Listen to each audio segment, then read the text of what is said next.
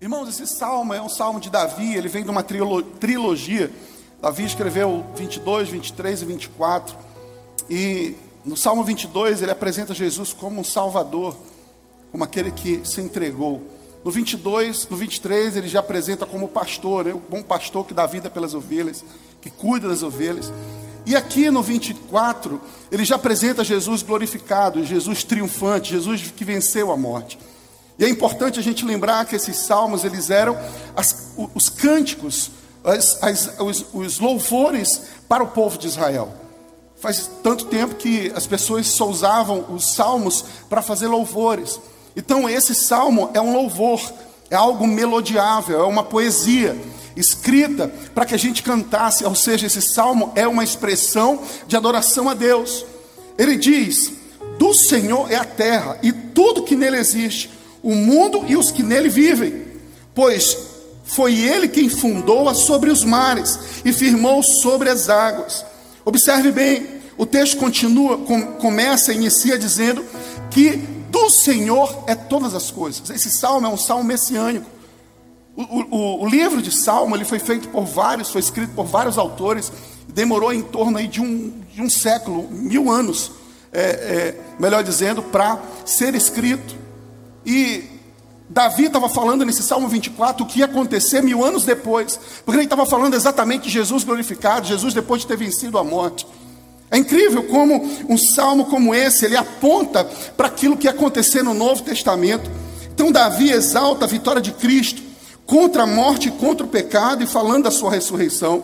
E o salmo aqui no, no versículo 1 e 2, ele diz: "Do Senhor e a terra, tudo que nela existe, tudo que nele vive, pois foi ele quem fundou-a sobre os mares e firmou-a sobre as águas. Ou seja, a sua casa, a sua família, a sua vida, tudo aquilo, tudo que existe, tudo que seus olhos veem e o que teus olhos não veem, todos os países, todas as nações, todos os peixes do mar, toda a fauna e a flora, daquilo que a gente sabe como natureza aqui da Amazônia, o açaí, quem gosta de açaí aqui diz amém. Olha aí. Irmãos, tudo é do Senhor. Só aquele outro time que não é. Você sabe qual, qual é? Não, esse não é não. Mas tudo é do Senhor. A gente, aqui o, o salmista está dizendo isso. Tudo é do Senhor. E você pode dizer assim: não, eu que conquistei. Eu que conquistei, deixa eu te falar, nós somos apenas mordomos, ainda há pouco eu estava falando. A prova de que nós somos apenas mordomos é quando, porque quando a gente morre não leva nada. Se é nosso, por que, que a gente não leva? Nós estamos por um período de tempo apenas administrando aquilo que o Senhor nos deu. A sua vida, a sua família, tudo aquilo que temos. E isso é muito importante que você entenda isso, compreenda essa realidade. Porque quando você entende que tudo é dele, então você percebe que ele está acompanhando tudo aquilo que você está fazendo com a sua família, com a sua vida. O fôlego que respira é do Senhor, a vida veio do Senhor. Tudo é dele, é por isso que ninguém pode tirar a vida, porque é dele, é tudo é dele, e por ele e para ele são todas as coisas. A Bíblia está falando aqui, tudo é dele, em outras palavras, somos mordomos, administradores dos pertences de Deus, porque a partir da vontade de Deus, criou todas as coisas, sendo digno de receber a glória, a honra e poder por, por ele, pois para ele e para por ele pois dele, por ele para ele são todas as coisas. A ele seja a glória para sempre. Amém. Romanos 11, 36. Ou seja, esse salmo é uma exaltação ao dono de todas as coisas. Você tem coragem? Você tem coragem de dizer assim: Deus, diga comigo, Deus. Antes de dizer, eu vou te dizer o que, que você vai declarar, porque você não pode dizer que só falou porque não sabia. Você vai dizer, se você tiver coragem e fé, dizer assim: Deus é dono de tudo que tenho. Diga mesmo, com toda a força que você tem. Significa o seguinte: que o problema que você tem não é teu. Por que, que você está sem dormir? Por que, que você está preocupado? Por que, que você está ansioso? Porque a Bíblia fala que Ele abençoa os seus amados, seus filhos, enquanto a gente descansa, enquanto a gente dorme. Não é que a gente não vai fazer nada, a gente tem que trabalhar, a gente tem que, sabe, vai aprender com a formiga preguiçoso. A Bíblia fala isso, mas nós não podemos perder a paz. Não podemos perder o sono. Temos que dormir como o Salmo 4, verso 8, em paz me deito, e logo pego no sono, porque só tu, Senhor, me faz repousar seguro. Esse Salmo 24 ele exalta a Deus, mas ao mesmo tempo o salmista ele percebe a falha humana. Ele percebe porque ele diz assim: Quem poderá subir no monte do Senhor, no verso 3? Quem poderá subir no monte do Senhor? Quem poderá entrar no seu santo lugar? Ele faz a pergunta e ele mesmo responde: Aqueles que têm as mãos? Quem está comigo aqui? Aqueles que têm as mãos limpas. E o coração poderia até inverter isso. Porque primeiro você gera no coração, depois você faz. Mas o salmista, observe bem, ele diz mão limpas e coração puro. Significa o seguinte: que Deus não está preocupado com o que você faz. A prioridade não é aquilo que você faz, a prioridade é o seu coração, é a tua motivação para Deus. Por que você faz o que você faz? Por que você está fazendo aquilo que você faz? Qual o propósito disso? Aqui ele diz: aquele que tem mãos limpas e coração puro, que não recorre a ídolos nem jura por deuses falsos. Quem consegue de si mesmo tem a mão limpa e o coração puro, gente? Nenhum de nós. Se nós percebermos, nenhum de nós temos mão limpa e coração puro, porque a palavra fala que o nosso coração é corrupto. É isso que a palavra fala? É isso que a palavra fala, quem está comigo aqui? A palavra fala que o nosso coração é desesperadamente corrupto. Ele não é só corrupto, ele é des... Você sabe de alguém desesperado? É alguém que te liga insistentemente, alguém que bate na tua porta e não espera tu abrir. Parece que tá, tem alguém atrás dele, ele quer, quer arrombar mesmo. Alguém que te manda mensagem, você não está aí ocupado dando banho na filha, e alguém te manda mensagem e, e tal, e tu não responde, a pessoa liga e fica desesperado, e alguém desesperado. O nosso coração anseia, é desesperadamente corrupto desesperadamente atento, centralizando os nossos desejos, satisfazendo as nossas, o desejo da nossa carne. É isso que a palavra está dizendo, que o nosso coração, ele é afastado de Deus se depender apenas de nós. Mas esse mesmo salmista, o salmista Davi, que escreveu esse Salmo 24, inspirado por Deus, ele também escreveu no Salmo 51, verso 7, porque se dependesse de nós, dependesse apenas da gente, para ter o coração, a mão limpa e o coração puro, nós estaríamos perdidos. E o salmista, quando caiu, quando caiu com Betsebe, foi confrontado pelo, pelo profeta Natan, ele vem e diz: Purifica-me com ensopo, e ficarei puro, lava-me, e mais branco que a neve serei. Ou seja, o próprio salmista entende que ele não consegue ser limpo, a não ser o próprio Deus o purificar. É por isso que nós, ao ceiarmos, nós precisamos lembrar que esse vinho, esse suco de uva, simboliza o sangue que nos purifica de todo o pecado. O sangue de Jesus nos purifica de todo o pecado. Por isso nossas mãos podem ser limpas, os nossos corações podem ser puros.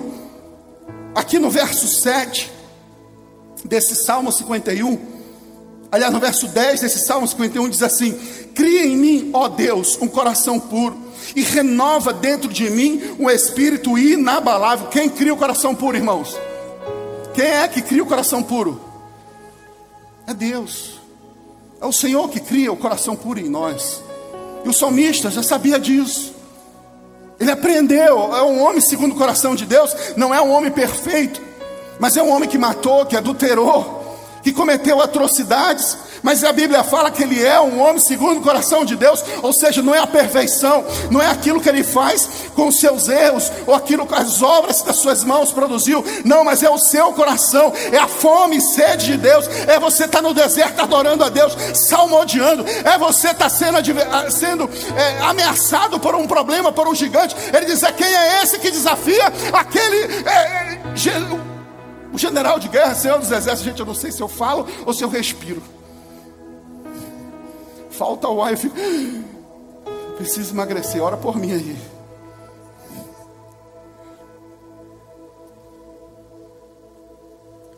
Então o salmista deixa claro que coração puro, as mãos limpas, não depende, é, não é a gente mesmo que se purifica, mas é o Senhor que cria. Provérbios capítulo 30, verso 5 diz: Cada palavra de Deus é comprovadamente pura ela é um escudo para quem nele se refugia. Querido, significa o seguinte: que se eu quero ter as mãos limpas, o coração puro, eu preciso me refugiar na palavra de Deus. eu, me, eu preciso me refugiar em Deus. Em 1 João capítulo 1, verso 9 diz: Se confessarmos os nossos pecados, Ele é fiel e justo para perdoar os nossos pecados e nos purificar de toda injustiça. E quando a gente vê esse texto de toda injustiça, pode ser que a gente já pense: é isso mesmo, tem sido muito injusto comigo a vida. As pessoas têm cometido tantas injustiças comigo. Mas deixa eu te avisar, o texto não está dizendo isso, não, ele está dizendo de nos purificar de toda injustiça. É a sua justiça diante de Deus, que para ele é trapo de imundícia. Ele está dizendo: entregue as tuas, as tuas tensões, as relações rompidas. Entregue o teu senso de justiça para Deus, e Ele vai te purificar, vai trazer leveza, Ele vai proteger, porque o escudo é uma arma de proteção. 1 João capítulo 1, verso 7 diz também: Se porém andarmos na luz, como Ele na luz está, temos comunhão uns com os outros, e o sangue de Jesus, seu Filho, nos purifica de todo pecado. Ou seja, a comunhão com os outros, a comunhão como igreja, também é uma realidade que coopera para que a gente tenha um coração puro. Mas irmãos, como é que eu me relaciono com uma pessoa que. Quem é perfeito aqui? Quem não tem nenhuma queixa para fazer, não vou dizer nem pelo seu cônjuge, é por você mesmo. Hoje eu estava orando, não vou falar da minha oração, não, porque fica difícil. Mas eu fiquei com vergonha da minha oração perante Deus. Hoje as crianças saíram e foram almoçar na casa do meu cunhado e eu fiquei sozinho. E sozinho é bacana, porque tu fala para Deus. Gente, uma das coisas mais íntimas de uma pessoa é a oração. E a Santa está lá colada, né? E eu estava sozinho em casa. Então eu falei para Deus uma coisa que eu nunca tinha falado. Mas eu falei para só falei no meu pensamento para Satanás nem ouvir. Então eu também não vou falar aqui não, mas assim, é, é engraçado. A gente precisa falar. A gente precisa confessar coisas que a gente pode até ficar com vergonha, mas ele sabe da nossa fraqueza. Eu acho que Deus tem um senso de humor tão grande. Tem um senso de humor tão grande para me deixar aqui pregar para vocês. O menor da casa do Pai, o mais improvável. Olha para a nossa vida, olha para você, olha como você está. Será que você tem conquistado o que você tem apenas pelo teu esforço ou é misericórdia e graça de Deus? É a misericórdia, a mão do Senhor guiando, sustentando, direcionando sua vida. Salmo 119, verso 9 diz assim: Como pode o jovem manter sua pura a sua conduta? Aí a resposta vem vivendo de acordo com a tua palavra. Como pode o jovem manter pura a sua conduta? A Bíblia responde. Em Salmo 119, anota essa aí, jovem. Salmo 119, verso 9 diz: Vivendo de acordo com a tua palavra. A Bíblia diz: Escondei a palavra no meu coração. Ela é lâmpada para os meus pés e luz para os meus. Eu preciso amar a palavra, por isso que a gente investe muito em palavra aqui. A gente investe muito no, no, no, no carisma, a gente investe muito no discipulado, a gente investe nos cursos, tudo é fundamento. As crianças têm carisma, os adolescentes têm carisma, têm, têm, têm oportunidade de, de receber palavra. Sabe, a gente entende que a palavra deve ser o fundamento da igreja. Jesus é o centro, mas a palavra é o fundamento da nossa vida. Não faz sentido se a gente usar uma outra coisa. Uma outra coisa pode auxiliar e ilustrar, mas a ilustração não substitui o fundamento. Quem está entendendo o que eu estou falando? Nós precisamos ter a nossa vida fundamentada na palavra de Deus. Salmo 18, verso 26 diz: Ao puro te revelas puro, mas ao perverso reages à altura. O Senhor deseja que nós sejamos puros, por isso nós devemos achegar a Ele, e Ele nos achegará a nós. Ele nos purifica de todo pecado através do seu sangue derramado na cruz. Somente Ele. Nós sabemos que em Gênesis 3, o pecado entrou no coração do homem, entrou a partir da queda de Adão e Eva e separou, havia uma divisão entre o homem e Deus a partir dessa queda. Como Paulo afirma em Romanos, todos pecaram e estão destituídos da glória de Deus, ou seja, todos pecamos. Todos pecamos.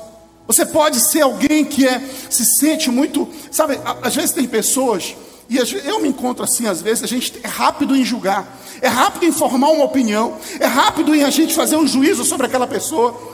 E aquela pessoa muitas das vezes não está querendo conselho, ela está querendo um abraço, ser acolhida. Ela não está querendo uma lição de moral, ela está querendo ser ouvida. A gente precisa emprestar o nosso ouvido, a gente precisa ter misericórdia das pessoas que amam com a gente, os nossos filhos. Às vezes a gente ouve tantas pessoas e a gente não tem paciência com as pessoas que estão próximas da gente. A Bíblia diz: ame o próximo como a ti mesmo. E o próximo está próximo, irmão. Nós somos igreja, mas existe alguém que é prioridade. A prioridade número um, anote isso. A prioridade número um na vida de uma pessoa, de acordo com a palavra de Deus, é amar a Deus sobre todas as coisas. Então, primeiro, o maior mandamento é amar a Deus. Então, a prioridade é amar a Deus. Mas o segundo é amar o próximo como a ti, a ti mesmo. Então a nossa prioridade é amar a Deus, a segunda, amar o próximo. Quem é o próximo mais próximo? É minha esposa, é meus filhos.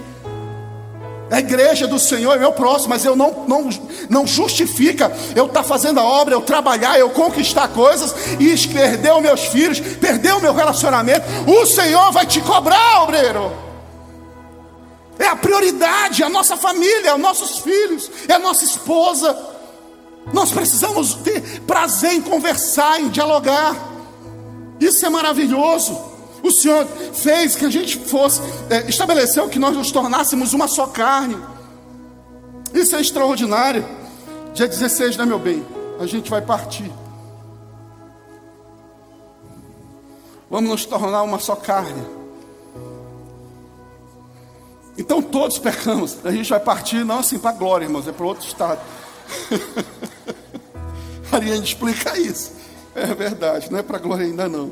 Mas se eu quiser levar, amém. Eu só te digo, camarada, se. Não, deixa para lá.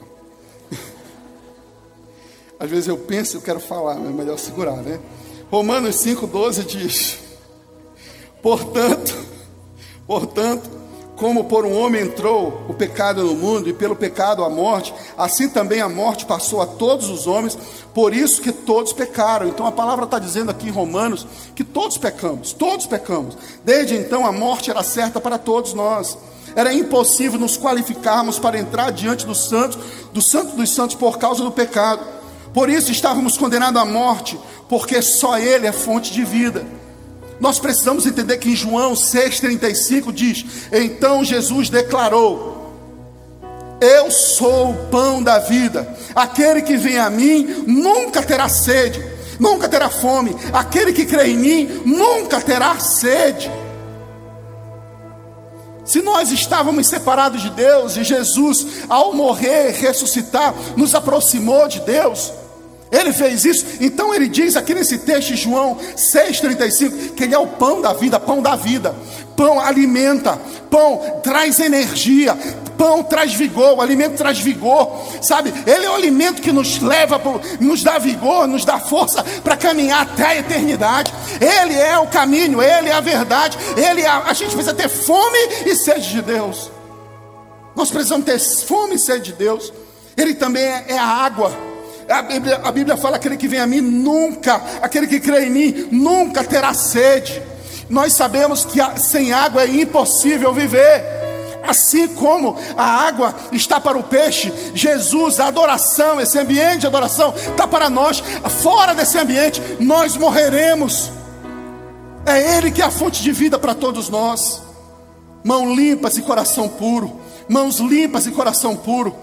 As mãos limpas são as nossas práticas, é aquilo que a gente faz. As mãos limpas é por que, que eu faço o que eu faço? Às vezes a gente está justificando, dizendo, eu trabalho, eu faço a obra de Deus, eu, eu me viro, eu, eu gero fruto, mas sabe, a gente sempre tem que perceber que existe dois frutos, o fruto que vem da carne e o fruto que vem do Espírito.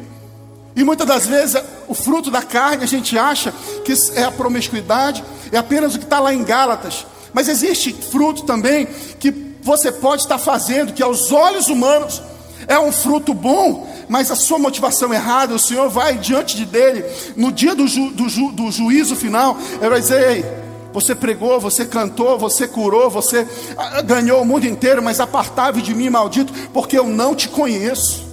A Bíblia fala isso, porque você produziu fruto com a sua mão, com a sua força, com a sua energia mas esqueceu que existe um outro fruto que é o fruto do arrependimento. Arrependei-vos e convertei-vos. Nós precisamos nos arrepender e quem promove a obra de redenção e do arrependimento que convence o homem do pecado, da justiça e do juízo é o Espírito Santo de Deus. Muitas das vezes nós estamos sendo carnal dentro da igreja, sendo carnal no trabalho, sendo carnal no trânsito, sendo carnal com a nossa família, sendo carnal no nosso proceder. Mas essa noite o Senhor nos chamou para ser velado como vela no veladouro e ser queimado, ter fome e sede de Deus e dizer: Senhor, eu abro mão daquilo que eu sou, daquilo que eu tenho, porque eu reconheço que tudo que eu tenho é teu. Você ainda há pouco declarou: tudo que eu tenho é teu. Tudo que eu tenho é teu. Deus não aceita apenas as nossas obras, irmãos. Deus não aceita apenas as nossas obras. Isaías capítulo 1, verso 15 a 17 diz: Quando vocês estendem as mãos, eu fecho os olhos. Sim, quando multiplico as suas orações, eu não as ouço, porque as mãos de vocês estão cheias de sangue. Lavem-se, purifiquem-se, tirem da minha presença a maldade dos seus atos, parem de fazer o mal, aprendam a fazer o bem, busquem a justiça, repreendam o opressor, garantam o direito dos órfãos, defendam as causas das viúvas. Isso é muito forte, irmão. Eu não sei que você está entendendo o que está sendo pregado. Mas o que eu estou dizendo para você, eu não, a palavra de Deus está dizendo que você pode praticar obras que aos seus olhos pode ser justas, mas o Senhor diz: quando vocês estendem as mãos, ou seja, quando vocês apresentam as suas obras, eu fecho os olhos, ou seja, ele não recebe. E quando multiplica suas orações, eu não as ouço. Ou seja, você pode orar, você pode fazer jejum, você pode passar noite orando, madrugada, uma semana, mas o Senhor está dizendo que Ele fecha os ouvidos, Ele não ouve a nossa oração, porque as nossas mãos estão cheias de sangue. Que é isso? Pecado, impureza, injustiça, se prevalecer do mais fraco. E ele continua dizendo: lavem-se, purifiquem, tirem da minha presença a maldade dos seus atos. Parem de fazer o mal, aprendam a fazer o bem, busquem a justiça, repreendam o opressor, garantam o direito dos órfãos, defendam a causa das viúvas. Coração puro são as nossas motivações. Coração puro são as nossas motivações. Nós precisamos refletir quais são as motivações que a gente faz, por que, que a gente está conquistando o que a gente conquista, onde a gente quer chegar, porque a gente faz o que faz, porque você quer os seus planos, é importante a gente fazer plano e planejar, a gente falou é, é, é, fazer planos e, e, projetos, sonhar, isso é importante, a gente falou nos primeiros é, semanas de 2023 sobre planejamento, sobre é, começando certo, sobre coisas que nos travam, né, da gente avançar, nós falamos isso, a gente sabe que é importante, mas sabe, às vezes a gente está travado porque as nossas motivações, elas têm sido palha diante de Deus. As nossas motivações têm sido palhas diante de Deus. O Senhor está falando aqui nesse texto, e é um despertamento para mim e para você, igreja. Eu não estou pregando para você apenas, mas para mim também. Mas é um despertamento para mim e para você. Devemos purificar nossas mãos. Tire da minha presença a maldade dos seus atos. Pare de fazer o que é mal. Aprendam a fazer o que é bem, busquem a justiça, repreendam o opressor, garantam o direito dos órfãos, defendam a causa das viúvas. É a nossa motivação, deve, deve ser apresentada diante de Deus. Mas existe um presente extraordinário. Existe um presente extraordinário que é um favor imerecido. Nesse verso 4 do Salmo 24 diz: Aquele que tem as mãos limpas e o coração puro, que não recorre aos ídolos nem jura por deuses falsos, quem de nós, quem de nós, por nós mesmos, tem as mãos limpas e o coração puro? Nenhum de nós. Mas ele fala que aquele que vai ver, vai ver o Senhor, vai adentrar no Santo do Santo, esses que têm as mãos limpas. Nós precisamos do favor de Deus para ter as mãos limpas e o coração puro, como nós vimos em Salmo 51. Salmo 35 diz: Porque não passa de um momento a sua ira, e o seu favor dura a vida inteira. Ao anoitecer, pode vir um choro, mas a alegria vem pela manhã. O Senhor não abre mão dos seus filhos, o Senhor não vira as costas para os seus filhos. A atitude de humildade de Jesus em deixar sua glória e ser obediente à vontade de Deus até a sua morte na cruz livrou a humanidade da escravidão do pecado. as nossas mãos estão limpas e o nosso coração pode ser puro se nós entendermos que esse sacrifício do Senhor foi suficiente, não é pelo que tu faz, mas é pelo que tu crê. Se você crê, será salvo. Se você crê, a rota muda. Se você crê, o destino é mudado. Se você crê, não importa como você está vivendo, precisa apenas crer nesse sacrifício. João 15, 13 diz: Ninguém tem amor maior do que aquele que dá vida pelos seus amigos. Ele se entregou por nós. 1 João 2, 2 diz: Ele é a propiciação pelos nossos pecados, e não somente pelos nossos, mas também pelos pecados de todo mundo. Dessa forma, a redenção encontrada em Cristo permite a remoção da condenação dos nossos pecados e rasga o véu, anula a condenação e nos dá acesso a Deus, o Pai. Irmãos, eu queria que você nesse momento fechasse teus olhos no teu lugar. E fizesse uma reflexão como é que está a tua vida, como é que está o teu coração. Talvez você se sinta um injustiçado, ainda de olhos fechados. Talvez você se sinta alguém completamente injustiçado. Talvez você diga assim: Eu não estava com Éden, não estava com Adão lá no Éden, mas eu herdei a culpa. Eu não estava com Adão.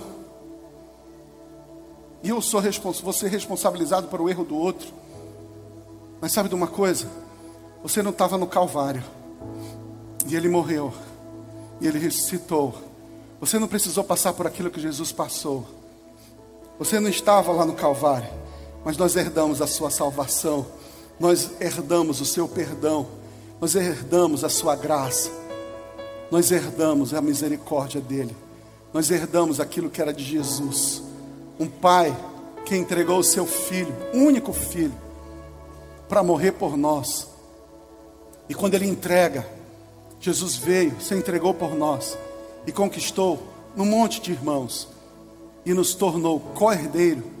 Ele vai dividir a herança conosco. A herança que era só dele passa a ser minha e sua também, por causa do sacrifício dele. Da mesma forma que herdaríamos a maldição de Adão, agora nós podemos herdar a bênção, a justiça, a santidade de Deus. Porque Ele é santo, nós, Ele nos santifica.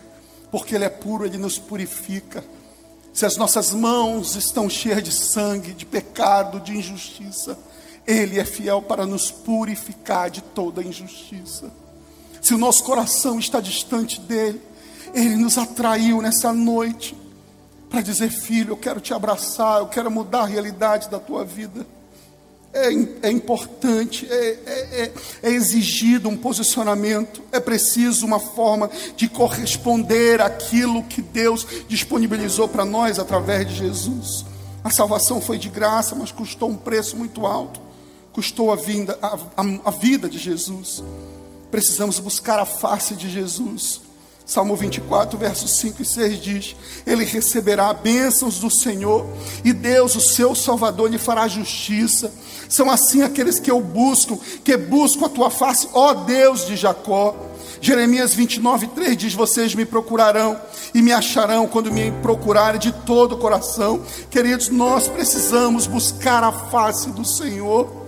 Deuteronômio 4, 29 diz: E lá procurarão o Senhor, seu Deus, e o acharão. Se o procurarem de todo o coração e de toda a sua alma, nós precisamos buscar a face do Senhor. A Bíblia diz em Salmo 14, verso 2: diz: O Senhor olha dos céus para os seus filhos, os filhos dos homens, para ver se há alguém que tenha entendimento, alguém que busque a Deus. O Senhor está olhando do céu e dizendo: existe alguém que me busca, existe alguém que tem sede e fome, existe alguém que quer ser transformado, existe alguém que quer ser levado para ter um relacionamento comigo, existe alguém que já está cansado e que quer ser perdoado, existe alguém que quer caminhar comigo, andar por caminho de fartura, de paz, existe alguém que precisa de paz.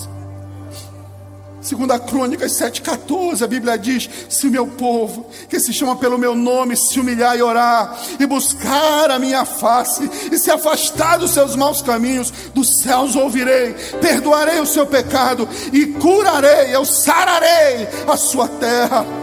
Irmãos, você pode olhar para Jesus como um mártir, mas ele não é um mártir, ele é salvador. Ele não é um mártir, ele é o resgatador. Ele é aquele que morreu, mas ele ressuscitou. Ele é o caminho, ele é a verdade que precisamos.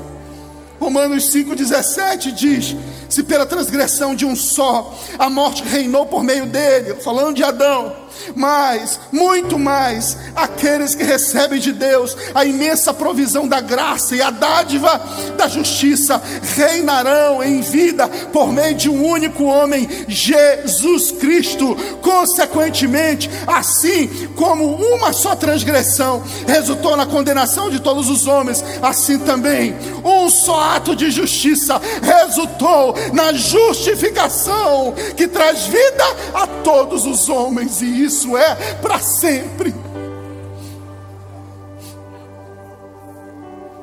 Estar em Jesus é buscar a face de Deus, crendo no plano da salvação.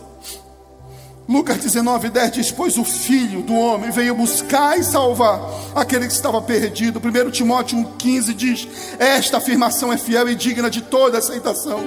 Cristo Jesus veio ao mundo para salvar os pecadores, dos quais eu sou o pior. Mas o versículo termina, o salmo termina, e aqui eu quero terminar, porque ele morreu.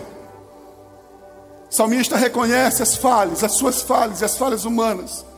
Ele diz: quem pode adentrar, quem pode acessar a presença dEle, quem pode entrar no Santo dos Santos? Aqueles que têm as mãos limpas e o coração puro. Mas era alguém que não tinha mãos limpas e o coração puro, mas reconheceu que o Senhor purifica.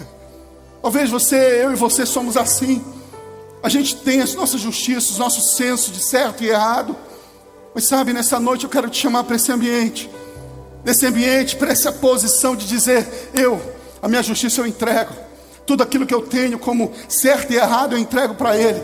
Eu quero que Ele me santifique, eu quero que Ele me purifique. Eu quero buscar, eu tenho sede e fome. E se você não tem sede e fome de Deus, o Espírito Santo convence do pecado. Ele vai impulsionar o seu coração a ter sede e fome. Você precisa ter fé. E a fé vem pelo ouvir a palavra de Deus. A fé não vem de voz, a fé não é sua. A fé vem pelo ouvir a palavra de Deus. O Espírito Santo está falando contigo que hoje mesmo Ele quer transformar você e a sua casa. Talvez você esteja em paz, uma paz, uma paz medida, uma paz calculada, mas talvez você nunca experimentou esse andar com Jesus, essa, esse ambiente de fluidez, esse ambiente de salvação, um sono, um sono reparador. Você talvez esteja tão preocupado, tão ansioso, mas nessa noite o Senhor, aquele que morreu, mas ressuscitou, esse Salmo 27 diz, 24 a partir do 7 diz, porque ele morreu, mas ele ressuscitou Davi, inspirado por Deus, ele escreve: Abre o Senhor portas eternas, abre as portas antigas, para que entre o Rei. Ele é o Rei da glória. Quem é o Rei da glória? O Senhor, forte e valente. O Senhor, valente nas guerras. Abre o Senhor portas, abre o Senhor portas antigas, para que entre o Rei. Quem é o Rei? O Senhor dos exércitos. Ele é o Rei da glória. Assim como ele morreu, ele ressuscitou. Significa dizer, irmãos, que quando ele ressuscitou e ele foi assunto aos céus, quando ele chegou lá, os portais eternos se abriram estava ali os anjos, estava todo mundo ali, toda a humanidade, todos aqueles que tinham morrido estavam lá, todos aqueles que estavam contemplando a glória de Deus, estavam aqueles que viram Jesus ser entregue, agora estava vendo Jesus sendo recebido em glória, em majestade, e ele está dizendo: abre o seu portais para que entre o Rei da glória, o Senhor se entregou, mas o seu nome foi exaltado, não há nome maior que o nome dele, não há poder maior do que aquele que ele recebeu, porque ele recebeu todo o poder nos céus e na terra. Por isso ele é o caminho, ele é a verdade, ele é a vida, ele é mediador entre nós e Deus. Os portais aqui também pode ser a porta do nosso coração. Abra esses portais. Abra as portas antigas, os pensamentos antigos, os fundamentos que você considera como verdade para você. Abram suas portas antigas. O Espírito Santo de Deus está falando com pessoas aqui. Abrem-se, abram, entregue, deixa entrar o Rei da Glória, deixa entrar o Rei da Glória, deixa entrar o Rei da Glória no teu coração. O Salmo 24, ele diz isso: do Senhor pertence a terra, a plenitude, o mundo, tudo que nele habita, porque ele fundou sobre os mares e sobre as correntes ele estabeleceu. Quem subirá no monte do Senhor? Quem subirá no monte do Senhor? Quem há de permanecer no seu santo lugar? Apenas o que é limpo e puro, limpo de coração, limpo, mãos limpas e coração puro. A gente não consegue se purificar e se limpar, mas o Senhor, Ele nos purifica. E o último texto que eu quero deixar no seu coração. Hebreus 10, 19 diz: Portanto, meus irmãos, tendo ousadia para entrar no santuário pelo sangue de Jesus, pelo novo e vivo caminho que ele abriu, que ele nos abriu por meio do véu, isto é, pela sua carne e tendo um grande sacerdote sobre a casa de Deus, aproximemos-nos com o coração sincero, em plena certeza de fé, tendo o coração purificado da má consciência e o corpo lavado com água pura. Guardemos firme a confissão da esperança sem vacilar, pois quem fez a promessa é fiel. Cuidemos também de nos animar uns aos outros no amor e na prática das obras. Não deixemos de nos congregar, como é costume de alguns. Pelo contrário, façamos a admoestação, ainda mais agora que vocês veem que o dia se aproxima. O dia se aproxima, querido. O dia se aproxima. Jesus conquistou por nós e o que ele conquistou, em Hebreus 2,14 diz: Visto, pois, que os filhos têm participação comum da carne e do sangue, também Jesus, igualmente, participou dessas coisas, para que, por sua morte, destruísse aquele que tem poder da morte, a saber, o diabo, e livrasse todos os, os que, pelo pavor da morte, estavam sujeitos à escravidão toda a vida. Jesus conquistou. Jesus conquistou. O poder da morte estava sobre Satanás. Jesus conquistou e livrou todos os que estavam com medo da morte. Talvez tem pessoa aqui que tem, não dorme direito com medo da morte, preocupado com amanhã. Não precisa te preocupar, querido. É só entregar sua vida, confiar no Senhor. Confiar no Senhor. E ele chegou no céu vitorioso. Ele venceu a morte, chegou no céu vitorioso. Vitorioso. Apocalipse capítulo 5 esse sim é o último versículo. Apocalipse capítulo 5, verso 11 diz: Vi uma voz de muitos anjos ao redor do trono, dos seres viventes dos anciãos, cujo número era milhões de milhões e milhares de milhares, proclamando com voz forte: Digno é o cordeiro que foi morto de receber o poder, a riqueza, a sabedoria, a força, a honra, a glória e o louvor.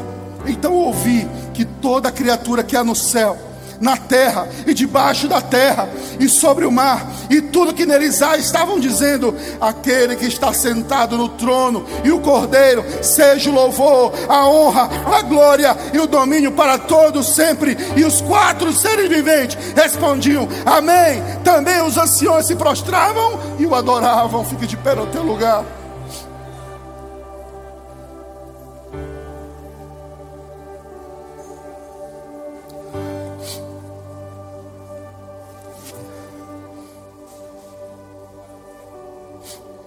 Queridos,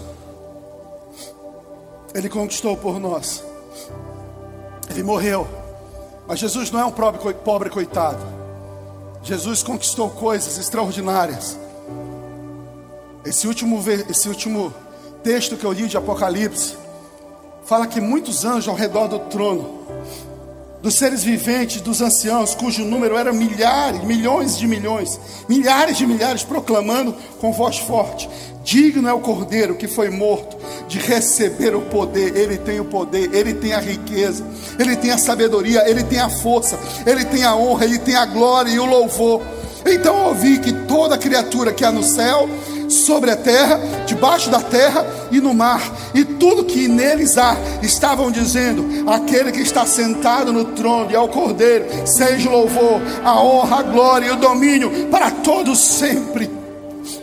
Para todos sempre. Eu não sei como você chegou aqui, mas esse Jesus, Ele está aqui, Ele está olhando para você. Estou olhando para o teu coração. A Bíblia diz que eu que estou à porta e bato. Aquele que ouvir a minha voz, eu entrarei, cearei com ele, e ele comigo. O Senhor quer ceiar com você nessa noite.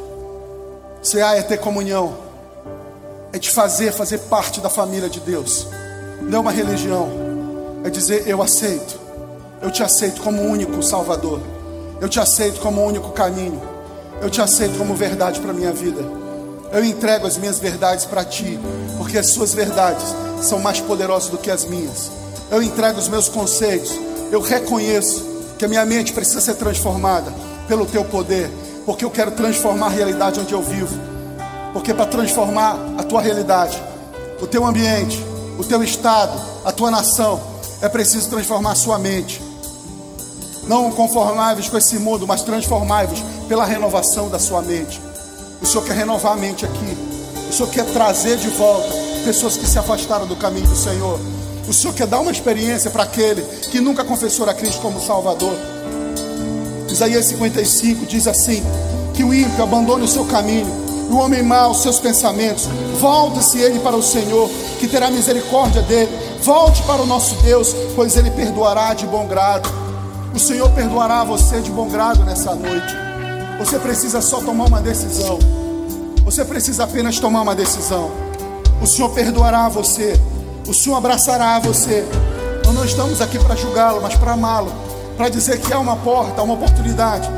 Novos começos. Um lugar de novos começos. Um lugar de novos começos que está escrito ali. Não é uma casa, não é esse prédio, é esse ambiente. Esse prédio sem o Espírito Santo ele não transforma. Mas qualquer lugar com a presença do Espírito Santo transforma, traz esperança, muda vidas. Novos começos é a presença do Senhor. Novos começos, esse ambiente de novos começos é onde o Espírito Santo está. E Ele está aqui, Ele está falando contigo, tocando o teu coração, te trazendo, mas Satanás também. Nesse momento há uma guerra e a igreja fica em, em espírito de oração. Há uma guerra travada. Satanás gerando dúvida no teu coração, dizendo como é que eu vou viver. Como é que eu vou abrir mão das minhas amizades? Como é que eu vou abrir mão dessas coisas que são boas? Deixa eu te falar, são boas, mas no final você sabe que são caminho de morte. O Senhor é vida, é esperança, é alegria, é paz para mudar a tua vida. Romanos 10, 9 diz: Se confessar com a sua boca que Jesus é o Senhor e crer no seu coração que Deus o ressuscitou dentre os mortos, você será salvo.